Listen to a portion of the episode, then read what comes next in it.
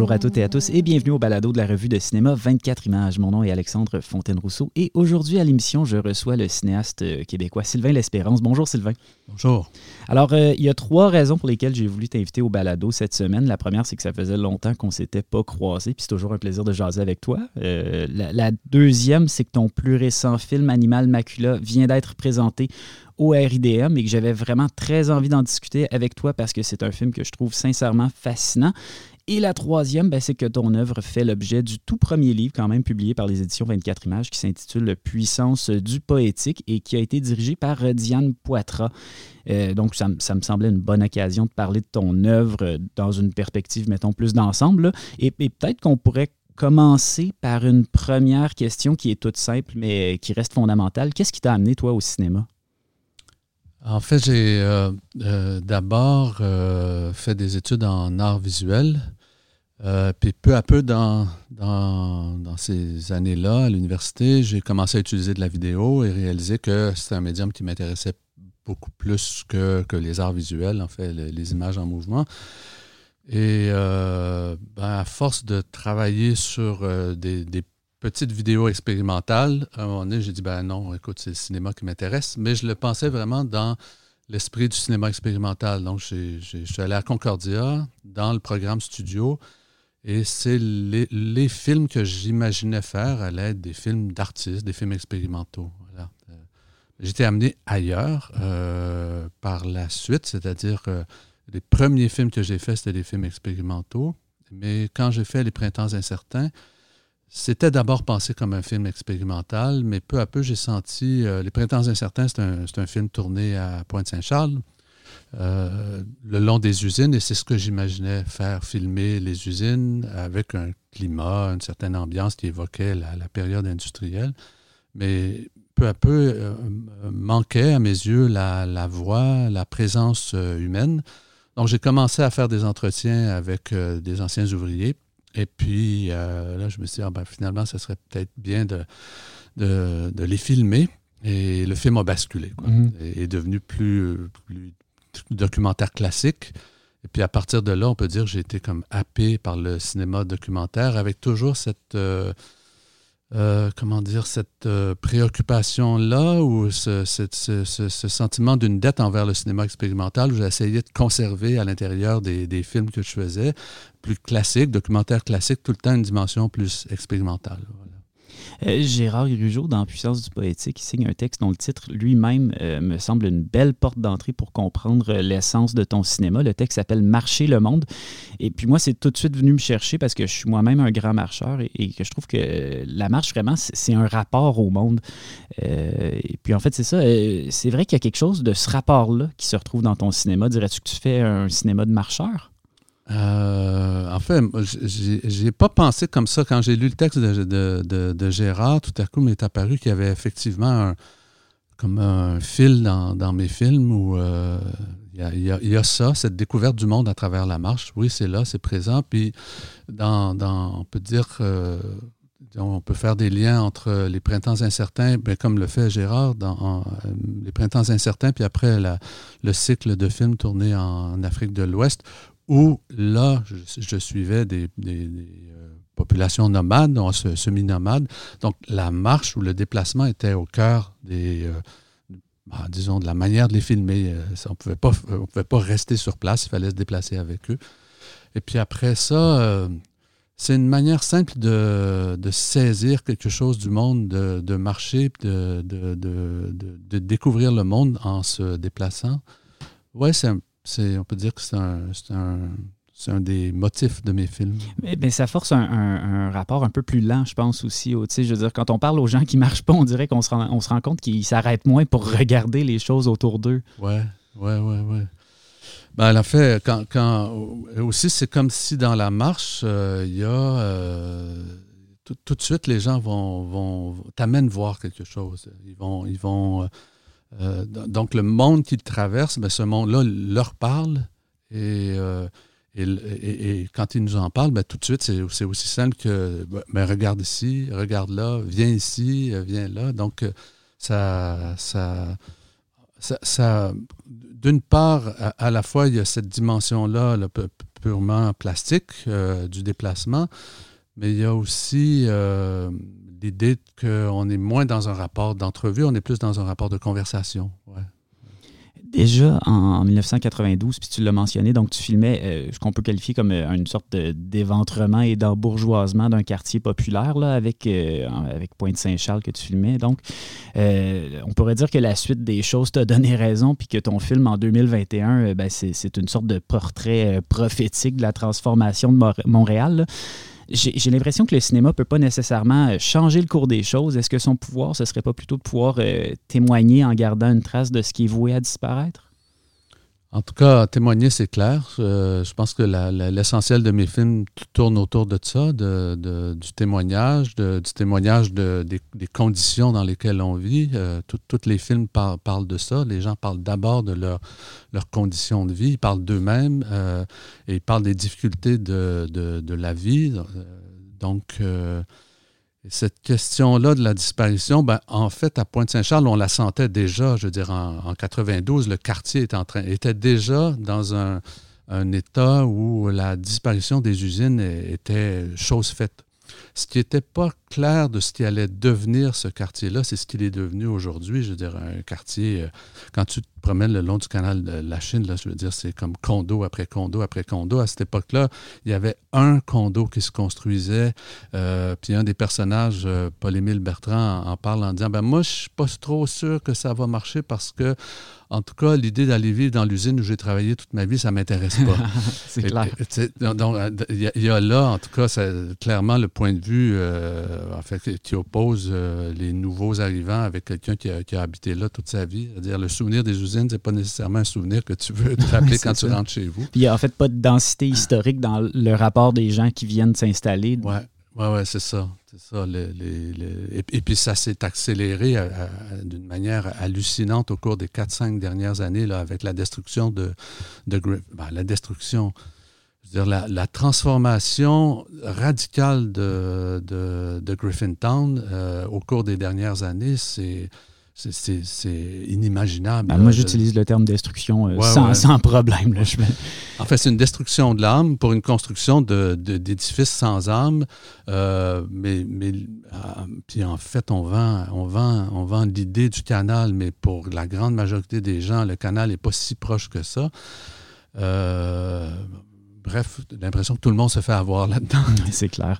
Euh, comme euh, je crois beaucoup de cinéphiles, moi je t'ai découvert avec, euh, à travers ta trilogie africaine qui débute donc en 2006 avec Un fleuve humain, ça se poursuit en 2009 avec Intérieur du Delta, ça se termine en 2012 avec Le très beau sur le rivage du monde, puis on pourrait aussi parler de Bamako temps suspendu, mais ça viendrait ruiner l'appellation de trilogie. Alors pour les besoins de la cause, on va, on va uniquement mentionner les longs métrages dans le concept de trilogie, mais qu'est-ce qui t'a amené toi personnellement au continent africain? Euh, en fait, d'abord, euh, avant de tourner ces trois films-là euh, au Mali, j'ai d'abord tourné La main invisible en Guinée-Conakry. Et ce qui m'a amené à tourner ce film-là en Guinée-Conakry, c'est qu'en 97, j'ai fait un film de commande pour la CSN où on me demandait, c'est Marcel Simard qui produisait ces films-là, qui, voulait que le film euh, qui parle de la situation actuelle des, syndicats soit euh, fait par un jeune, ce que j'étais à, l'époque. Donc, je me suis intéressé à la question syndicale et un des aspects de, cette question-là était le, rapport, le nouveau rapport euh, mettons, euh, disons, de, collaboration entre les syndicats et les entreprises. Donc, eux, la, CSN m'avait dit, bon, on a un, super beau projet avec, euh, avec euh, Abitibi Console dans, à Alma, où l'usine a été sauvée avec une collaboration des employés. Donc, je, donc je suis allé dans, ce coin-là. J'ai fait le film qui n'a pas plu à personne, ni au syndicat, ni, ni, ni à l'entreprise. Ça devait en faire un bon film. voilà, c'est ça. Euh, parce que ça détruisait, en fait, le film détruisait leur, leur, euh, leur, publicité qui disait la collaboration, on, arrive à sauver l'usine. Oui, mais euh, dans le processus, il y a la moitié des employés qui avaient perdu leur job qui avaient aussi participé à cette transformation de la collaboration. Donc, dans, dans, dans cette dimension-là, je disais, ouais, mais il y a quand même la, la, moitié des employés qui, qui, eux autres, en ont pas profité, puis c'est ce dont le film parlait. Mais quand j'étais là, euh, au Saguenay, les gens me disaient le, film que tu dois faire, c'est le film sur euh, l'emprise de, de l'Alcan au, Saguenay. Donc, j'ai commencé à m'intéresser à ça. Puis c'est là que j'ai appris que la, que la bauxite, la matière première, elle venait de Guinée. Donc, à partir de là, euh, j'ai imaginé un, film qui, disons, prendrait le cette idée de la mondialisation, de matière première qu'on prend un continent africain, qu'on transforme ici, puis qu'on envoie des lingots en Chine. Je dis, OK, suivons ce, processus-là. C'est ça qui m'a amené en Afrique, euh, en Guinée. Et, à partir de là, bien évidemment, l'idée première qui m'amenait là, c'était ça, euh, mais je connaissais absolument rien à, l'Afrique de, de l'Ouest, à l'Afrique en général et à l'Afrique de l'Ouest en particulier. Et puis, en découvrant euh, la Guinée, ben, j'ai découvert un continent euh, qui m'a semblé d'une richesse euh, inouïe et qui m'a donné envie de, poursuivre. le fleuve Niger, donc la, trilogie dont, on parle, était l'idée de suivre le, fleuve Niger. Ben, le, fleuve, Niger prend sa source en Guinée. Donc, dans le, au moment où je suis allé présenter le film en Guinée, La main invisible, ben, j'en ai profité pour, euh, euh, tenter de me rendre à la source du fleuve Niger. Et après, après ça, euh, ben, peu à peu, j'avais l'idée que le film que j'ai présenté en recherche, c'était de suivre le fleuve Niger de sa source jusqu'à son embouchure. Mais c'est un projet beaucoup trop ambitieux. Et quand je suis arrivé au Mali, euh, j'ai découvert le delta intérieur du fleuve Niger, qui est un monde en soi. Et là, j'ai décidé que le film se passerait là. Euh, un autre cinéaste que toi tournerait un film sur son sujet, puis je mets le mot sujet entre des grosses guillemets pleines de jugement, là, puis il passerait à autre chose. Qu'est-ce qui fait que toi, tu t'es installé comme ça, euh, puis que c'est devenu un projet de longue haleine sur trois films? Ben, je n'imaginais pas euh, à, chaque film, j'ai jamais imaginé euh, l'idée d'une trilogie. Mais par contre, quand, j'ai terminé, euh, quand j'ai terminé Un fleuve humain, je réalisais qu'il y a des choses que je n'avais pas abordées qui me manquaient et j'ai imaginé que je pouvais présenter le film aux protagonistes et partir de là pour en faire un nouveau film et leur, leur proposer de dire, ben voilà ce que j'ai fait avec euh, le, le, temps que vous m'avez consacré. Euh, et, peut-être que maintenant, on peut essayer d'aborder autre chose. Et c'est de là qu'est né euh, ce film-là, Intérieur du Delta, qui est une sorte de relecture d'un fleuve humain, mais qui ouvre une parole politique plus directe, entre autres par la présence de, du pêcheur et du fabricant de, pirogues. Les deux s'appellent Sekou. Ces deux, ces deux hommes-là ne se connaissaient pas avant que je, présente euh, le film, et c'est par le film qu'ils ont, qu'ils ont fait connaissance. Donc, les deux se connaissaient par l'entremise du film, et j'ai eu l'idée donc de les faire se rencontrer et de me servir de cette rencontre-là comme la, si tu veux, la base qui allait structurer le film. Puis en, en fait, c'est tout ce cinéma-là, c'est un cinéma de la rencontre entre, toi puis les gens que tu rencontres, évidemment, mais aussi, comme tu le mentionnes toi-même, les gens que, le cinéma permet de se faire se rencontrer. Oui. Ouais, ouais, y y a, pour moi, il y a, comme on peut dire, une sorte euh, d'utopie dans la, la, la, la, fabrication d'un film, c'est-à-dire que tu crées, tu crées par la rencontre des personnes un, monde qui en soi, il est là, mais il est, là aussi par, le cinéma. Et cette utopie-là, c'est comme de, créer des liens par, le, cinéma. Euh, c'est un peu ça que, j'imaginais, que, j'imagine que la, disons, la force, la puissance du cinéma, elle se situe là dans la possibilité de tisser des liens dans un monde qui, lui, euh, détruit les liens dans... Et, donc, à partir du moment où on retisse des liens sous une autre forme, ben, peut-être qu'on est capable d'imaginer un monde différent. J'ai envie de, m'éloigner quelques secondes de ton œuvre pour te poser la question. Euh, est-ce que dans le cinéma euh, mondial actuel, il y a d'autres œuvres qui t'inspirent et qui te semblent être vraiment ancrées dans cette idée-là de cinéma de la rencontre? Ben, écoute, il y, en, aurait plusieurs, mais, mais euh, moi, j'imagine, je, pense en, des cinéastes dont, j'aime beaucoup l'œuvre, euh, Lav Diaz. Euh, Lavdiaz, il fait un cinéma de fiction, mais c'est un cinéma tellement ancré dans le réel. Et à travers ses films, il a euh, formé une communauté. Euh, la plupart des protagonistes de ces films, ben, il y en a qui, sont nouveaux à chaque fois, mais il y a aussi des protagonistes qu'on suit de film en film. Et, donc, euh, il arrive, lui, à créer une communauté à travers le cinéma dans un pays qui se délite, qui, est complètement désorganisé, qui se détruit. Et, à travers ces films, il y a, toujours une, forme de révolution en marche. Euh, donc, c'est un des cinéastes dont l'œuvre m'inspire beaucoup. Il y a aussi Tariq Teglia, euh, qui, qui, à travers une trilogie euh, en Algérie, a fait des films absolument fantastiques, euh, percutants, importants, euh, qui retracent à, la fois l'histoire, l'histoire des révolutions dans, dans, le pays, mais ancrées dans, dans le monde d'aujourd'hui. Donc, c'est des œuvres qui m'inspirent beaucoup. Puis bon, ben, pour revenir, disons, euh, en Afrique, mais en fait, pour, euh, pour quitter un peu l'Afrique, puis pour se rendre à ton film suivant, mais c'est intéressant parce qu'en fait, j'ai l'impression qu'il y a des gens que tu as rencontrés euh, en faisant ta trilogie malienne qui t'ont lentement mais sûrement amené en Grèce, c'est ça? En fait, euh, quand, quand, quand, on regarde un fleuve humain puis l'intérieur du delta, ce, ces deux films-là font, font le constat euh, d'une sorte d'impossibilité d'habiter le territoire, euh, en tout cas d'une grande difficulté de le faire. Et je voyais chez bon, le, pêcheur que j'ai rencontré, entre autres, sont ses, enfants qui euh, sont normalement, qui sont voués à suivre les traces de leur père, donc ils font la pêche. Eux, ce qu'ils disaient dans le film, c'est qu'il n'y a pas d'avenir dans la pêche. Et tout de suite, euh, venait l'idée de, de ben, ben, il n'y a pas d'avenir au Mali non plus. Et, et, leur idée, c'était, même si c'est un rêve qui pour eux n'allait pas se concrétiser, mais leur idée était d'éventuellement quitter, quitter le pays c'est de là qu'est né euh, sur le rivage du monde, où là, je me suis dit, OK, je, puisque cette impossibilité-là est, est, présente pour, euh, pour les jeunes, ben, partons, travaillons, euh, parlons à ces jeunes-là. c'est là que j'ai commencé à faire une recherche sur la question des migrations. Et de ce film-là, où ceux que j'avais filmés c'était des gens qui avaient tenté de, rejoindre l'Europe, mais qui avaient, pour, qui ça avait été impossible. Ils avaient été refoulés dans le désert.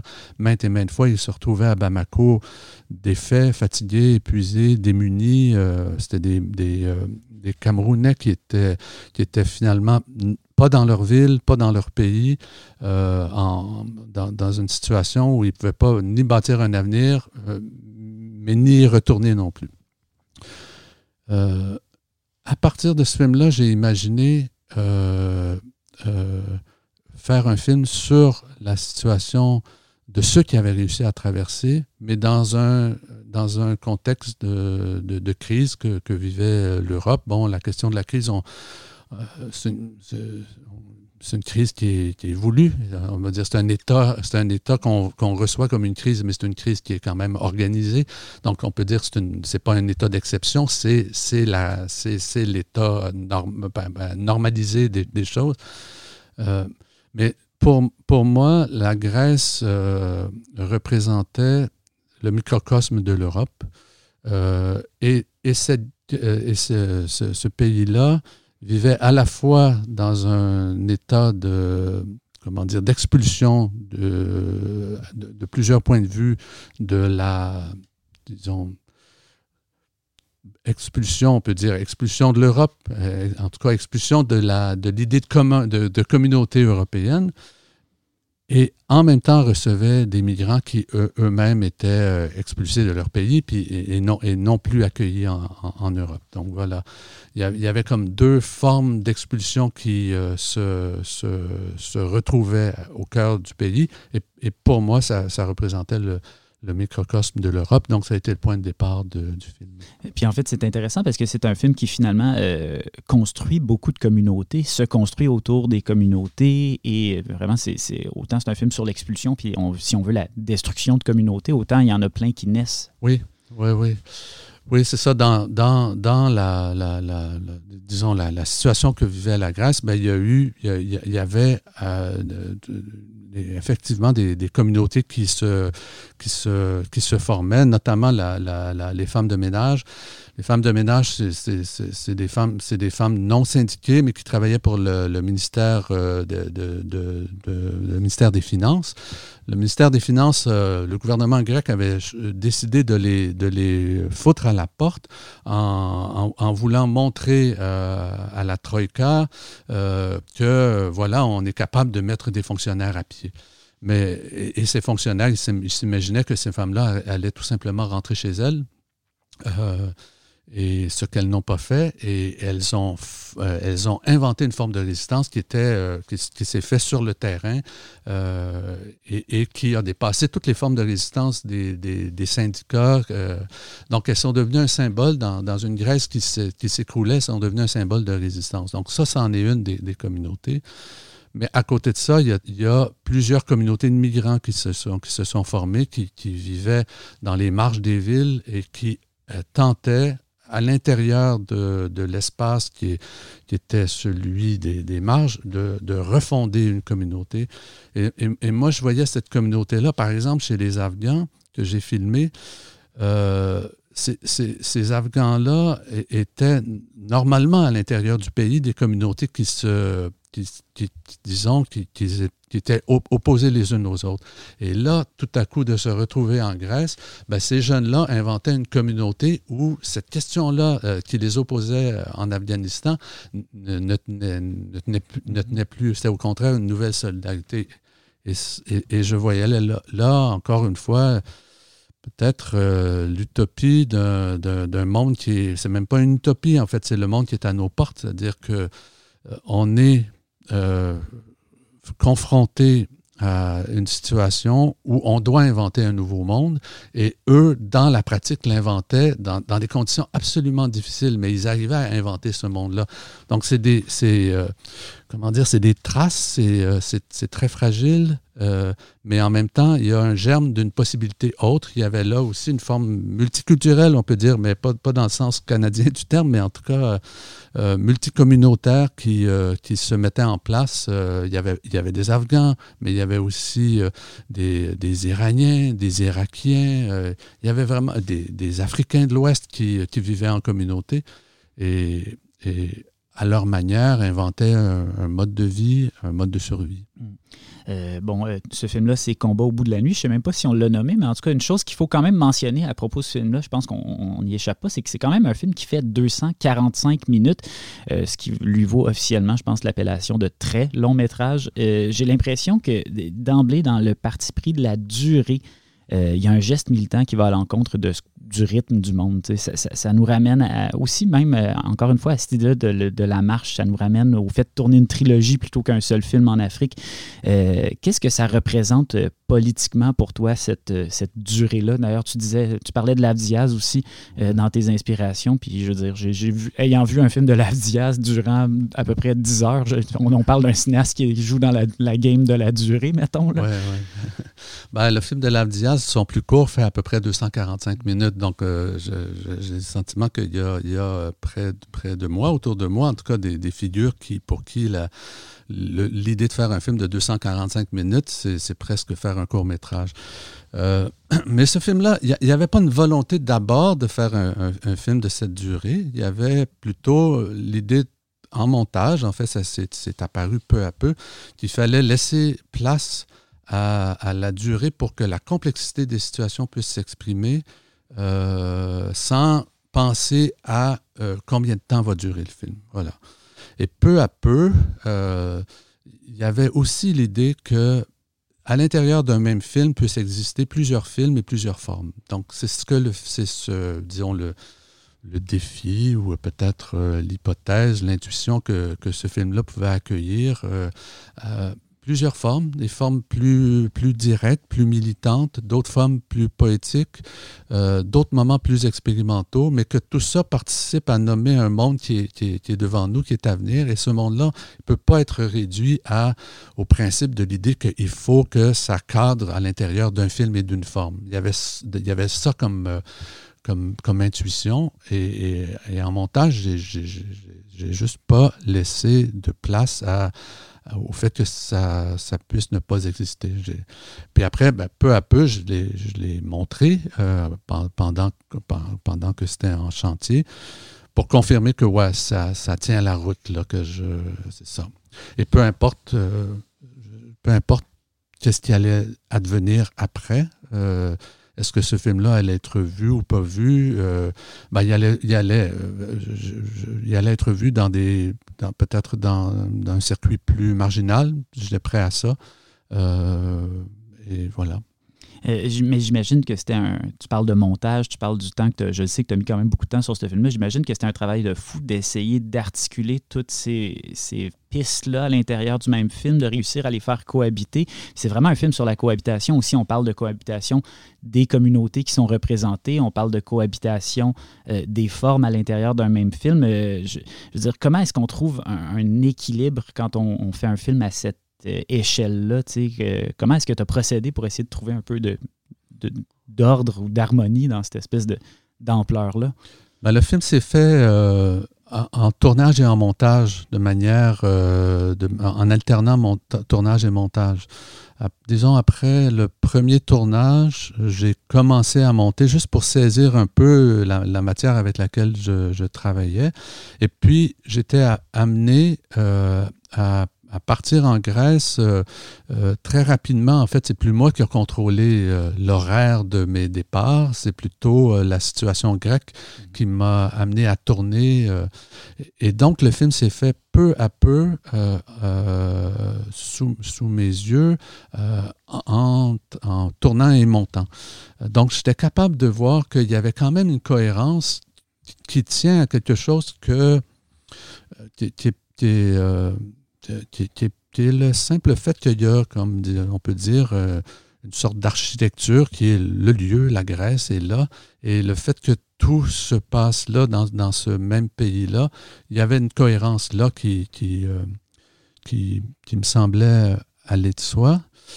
Après ça, euh, encore une fois, cette question-là de travailler des formes différentes puis de les faire coexister dans le même film, ben, il y a des ruptures dans le film. Il y a trois parties. À l'intérieur des parties, il y a, des, il y a des, des, vrais moments de, plus de flottement, d'exploration qui permettent d'un peu de, de, comment dire, de laisser reposer euh, une séquence qui, pouvait être très intense, par exemple de conflit, de, de, de, combat avec les policiers, de la laisser se déposer un peu pour arriver à autre chose. Donc, euh, je pense que c'est la durée qui fait que le film arrive à englober toutes ces formes-là et toutes ces histoires-là dans, le même film. C'est dans, la durée, dans le, travail entre euh, moment de flottement, moment de rupture, euh, moment, euh, de, moment de parole aussi.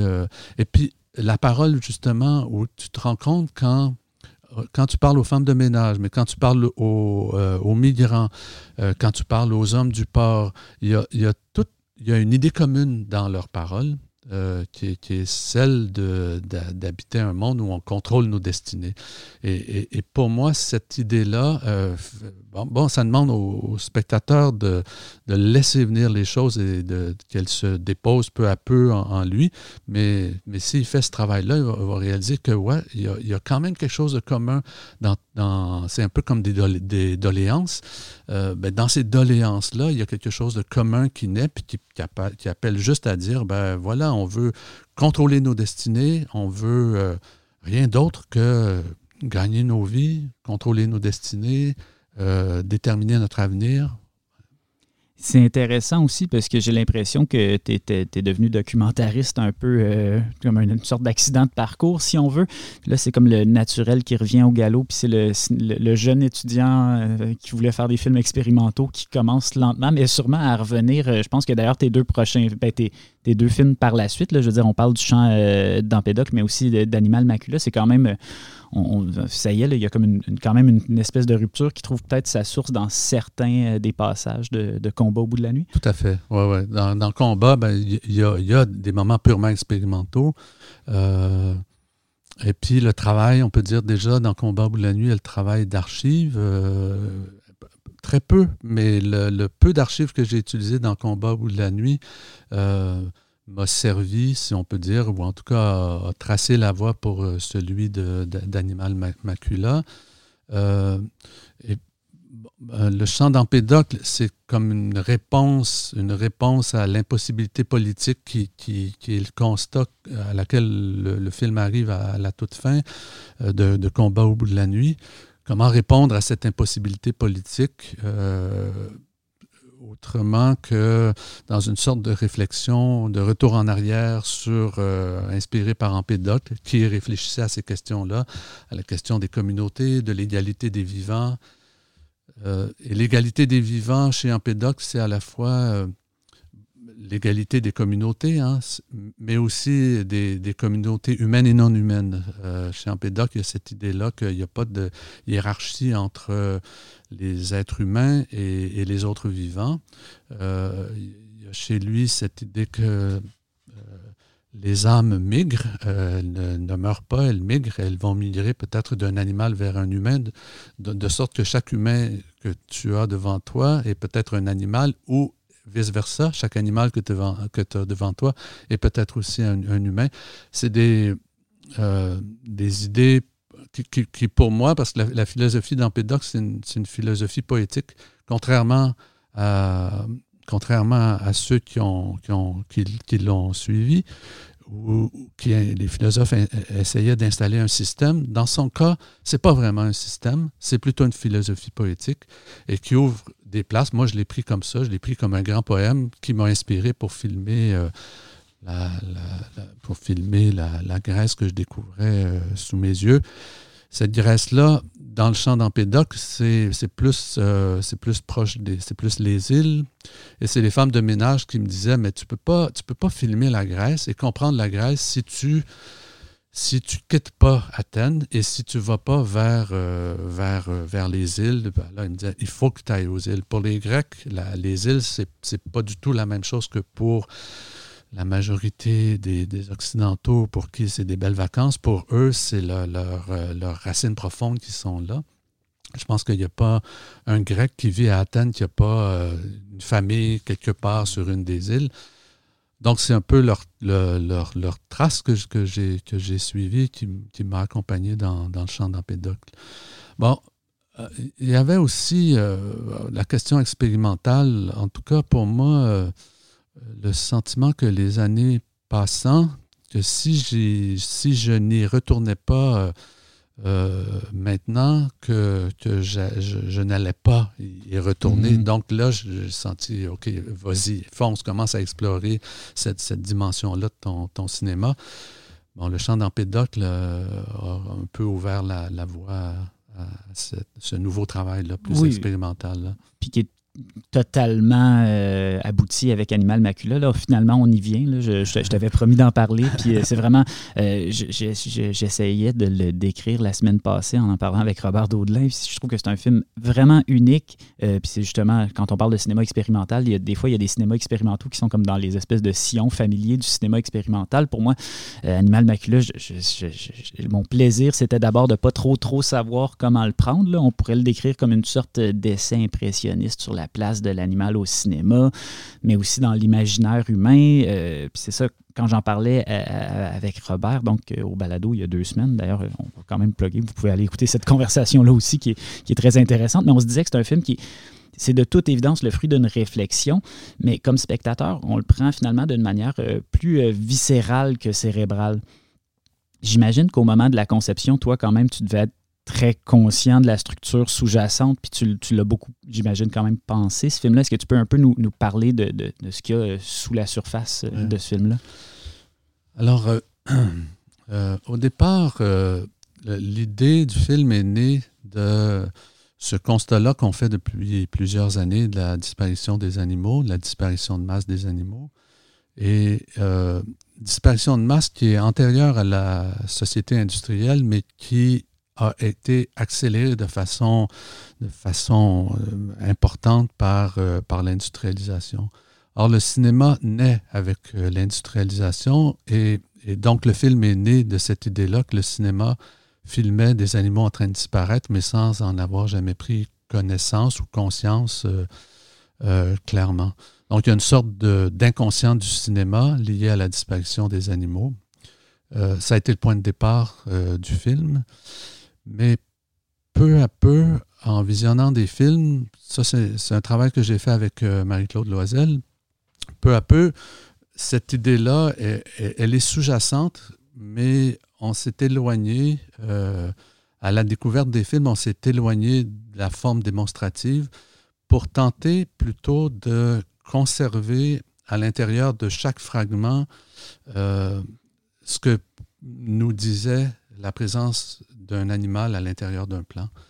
C'est comme ça que le film s'est construit. Euh, au départ, devant l'immensité de, du matériau qu'il y, avait, sous nos yeux, euh, on a cherché une forme, euh, différentes formes, différents fragments euh, qui pouvaient juste organiser de manière, comment dire, en mettant à distance toute forme de jugement moral, mais simplement en organisant le matériau à partir de, motifs. Mm. Donc, par exemple, euh, la question du joug, la question de, la marche ou de la laisse, la question de, la chute, euh, la question de la, fuite. Donc, on a organisé toute une série de, plans euh, autour de ces, motifs-là, juste pour faire un peu d'ordre en disant, voilà, il y a, ça, il y a ça dans le cinéma.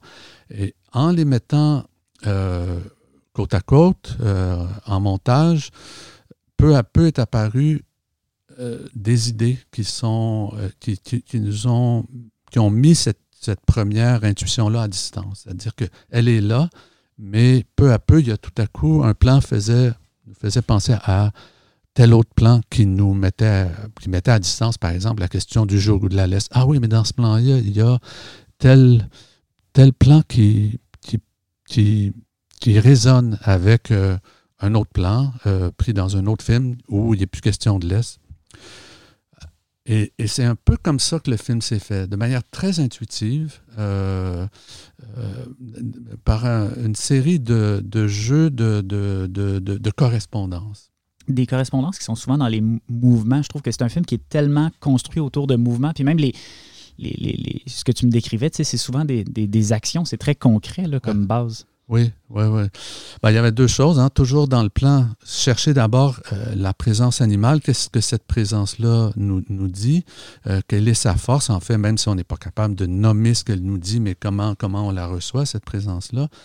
Et puis, euh, bon, j'étais quand même encore habité par l'idée de, de, de, de, la migration des hommes. Et, et, et donc, d'un plan à l'autre, j'imaginais que c'était l'âme d'un même animal qui pouvait traverser plusieurs plans.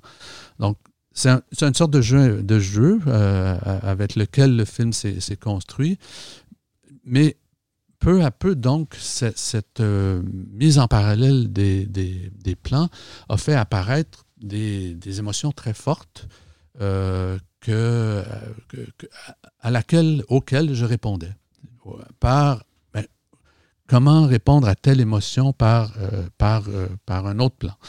Et, c'est un travail comme ça qui s'est fait pendant, pendant deux ans euh, de juxtaposition, d'aller-retour, de, retrait, d'ajout, mais sans, sans plan précis, sans volonté, en chassant même l'idée de démonstration ou de volonté de dire quelque chose, simplement en accueillant ces présences-là animales pour les organiser dans un récit autre dont je ne mesurais jamais à l'avance l'aboutissement. Hmm. Par exemple, dans la première séquence, euh, longue séquence, enfin la deuxième séquence, on va dire, la, la séquence qui commence avec euh, cette question-là des, euh, des jougs, des laisses, elle se termine, on est au fond de l'eau avec un hippocampe. Ben, je ne pouvais pas imaginer qu'on allait là au départ. C'est vraiment par un, jeu d'association qu'on en est arrivé là. Et tout le film s'est construit de cette manière-là, avec sept, huit mouvements, je pense, là, c'est intéressant que tu parles de présence animale. C'est une, une, réflexion un peu saugrenue que je me suis fait à peu près à mi-chemin dans le film. C'est que les animaux, c'est peut-être les, les, seuls acteurs qui sont tout simplement incapables de jouer faux. On est obligé de. de, il, y a comme il y a comme un truc vraiment direct dans, dans, notre rapport à des animaux sur un écran. Je veux dire, c'est plus pur, j'ai l'impression, que toutes les autres formes d'image. Oui, oui, oui. Puis d'ailleurs, il y, a, bon, on puise à travers autant des images d'archives que des films documentaires, que des films de fiction. Mais l'essentiel de ces images-là, on peut dire, dans mon esprit, en tout cas, elles restent documentaires parce que l'animal, lui, ne fait pas de différence entre euh, fiction, fiction et, documentaire. Et, donc, c'est sa présence tout le temps qui qui, est le centre d'intérêt. Oui, puis ça, ça, ça, rejoint une autre réflexion que je me, je me suis fait, c'est qu'en tant que spectateur cinéphile, on ne peut pas s'empêcher de reconnaître certaines images, euh, de leur imposer une, certaine lecture parce que ce bagage cinéphile-là existe, on n'y échappe pas. Mais euh, en même temps, j'ai l'impression que le, film se les approprie, puis qu'elle finit justement par exister aussi en tant, en tant qu'image, tout simplement. Ce qui est un peu ce que tu disais, tu c'est vraiment, c'est un film qui essaie d'aller au-delà de toutes ces espèces d'attaches intertextuelles-là, j'ai l'impression. Est-ce que c'est -ce c'est une question euh, que, tu, que tu te posais? Est-ce que c'est euh, comment, comment extraire des images, comment faire qu'une citation soit pas une citation, par exemple? Oui, ben au début, euh, c'est sûr que pendant un certain temps, j'avais le sentiment que les dieux du cinéma me regardaient en train de faire ce film-là avec euh, des, yeux euh, réprobateurs. Mais peu à peu, euh, c'est vraiment la question de la présence animale qui, qui, est devenue ma, mon obsession et, les références sont, sont, disparues peu à peu. de sorte que ben, elles sont là, mais pour moi, elles ne le sont plus. C'est ça. C'est, euh, plutôt euh, tel cheval, tel cheval euh, est en train d'être, d'être, d'être chassé, poursuivi, tel, tel bœuf est, tué, mais peu importe les films, puis, le, film, on peut dire, désacralise cette. Désacralise le, cinéma. Il commet certainement un, sacrilège en, en faisant cela, mais ça reste aussi un, sacrilège amoureux. Euh, la liste d'œuvres euh, auxquelles euh, tu empruntes des images est comme vertigineuse. Là, tu parlais de te faire observer par les, dieux du cinéma. Peut-être pas les dieux du cinéma, mais certainement les ayants droit. Est-ce que c'est comme une, question que tu te poses maintenant que le film existe? Comment, comment est-ce que, est que ça complique les choses au niveau de la diffusion, de la distribution, ou c'est correct, ça va ben, aller? Ben il y a deux choses. D'abord, on, a euh, on s'est informé auprès de, On a eu connaissance de certains films qui ont été faits qui défendaient la, question du droit de citation. Moi, je suis parti de là. Le film devait aussi, au départ, euh, l'existence du film est, liée à une collaboration avec la Cinémathèque québécoise et j'ai pu voir qu'à la Cinémathèque, euh, de nombreux films, euh, ou en tout cas de nombreuses installations, s'appropriaient des images du cinéma. Donc, je m'étais assuré de, la possibilité, à tout le moins, de le présenter sous forme d'installation à la Cinémathèque. Donc, sachant cela, je me disais, OK, il y, aura cet endroit-là où le film peut exister. Après ça, je me suis quand même informé, et, puis je suis loin d'être euh, le seul à jouer dans ces zones-là, mais ce que ça empêche, c'est une sortie commerciale du film, c'est sûr, mais pour les festivals, je pense qu'il y, y, a possibilité de le présenter dans les festivals, c'est la place pour un film comme celui-là. Il n'y a pas d'autre place que celui-là. C'est un film non commercial. C'est correct. c'est sûr que ça t'empêche d'avoir une sortie à la grandeur euh, des cinémas d'Amérique du Nord. Mais de toute façon, on l'aurait là, puis ça ne changerait pas grand-chose. ben, écoute, en tout cas, je souhaite quand même que, les gens puissent voir euh, ce film-là parce que ça compte sans contredit parmi les œuvres qui m'ont le plus fasciné euh, cette année. Je répète le titre une dernière fois, donc c'est Animal Macula. Euh, Sylvain L'Espérance, merci d'être venu nous voir au euh, balado de 24 images. Merci à vous de m'accueillir. Puissance du poétique, le cinéma de Sylvain L'Espérance est disponible en librairie dès maintenant. C'est le premier livre des éditions 24 images et c'est dirigé par euh, Diane Poitras.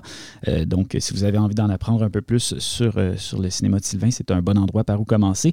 Merci à toutes et à tous d'avoir été à l'écoute. Nous, on se retrouve dans deux semaines pour le dernier épisode du balado de 24 images pour cette année. On se dit donc à dans deux semaines et d'ici là, bon cinéma.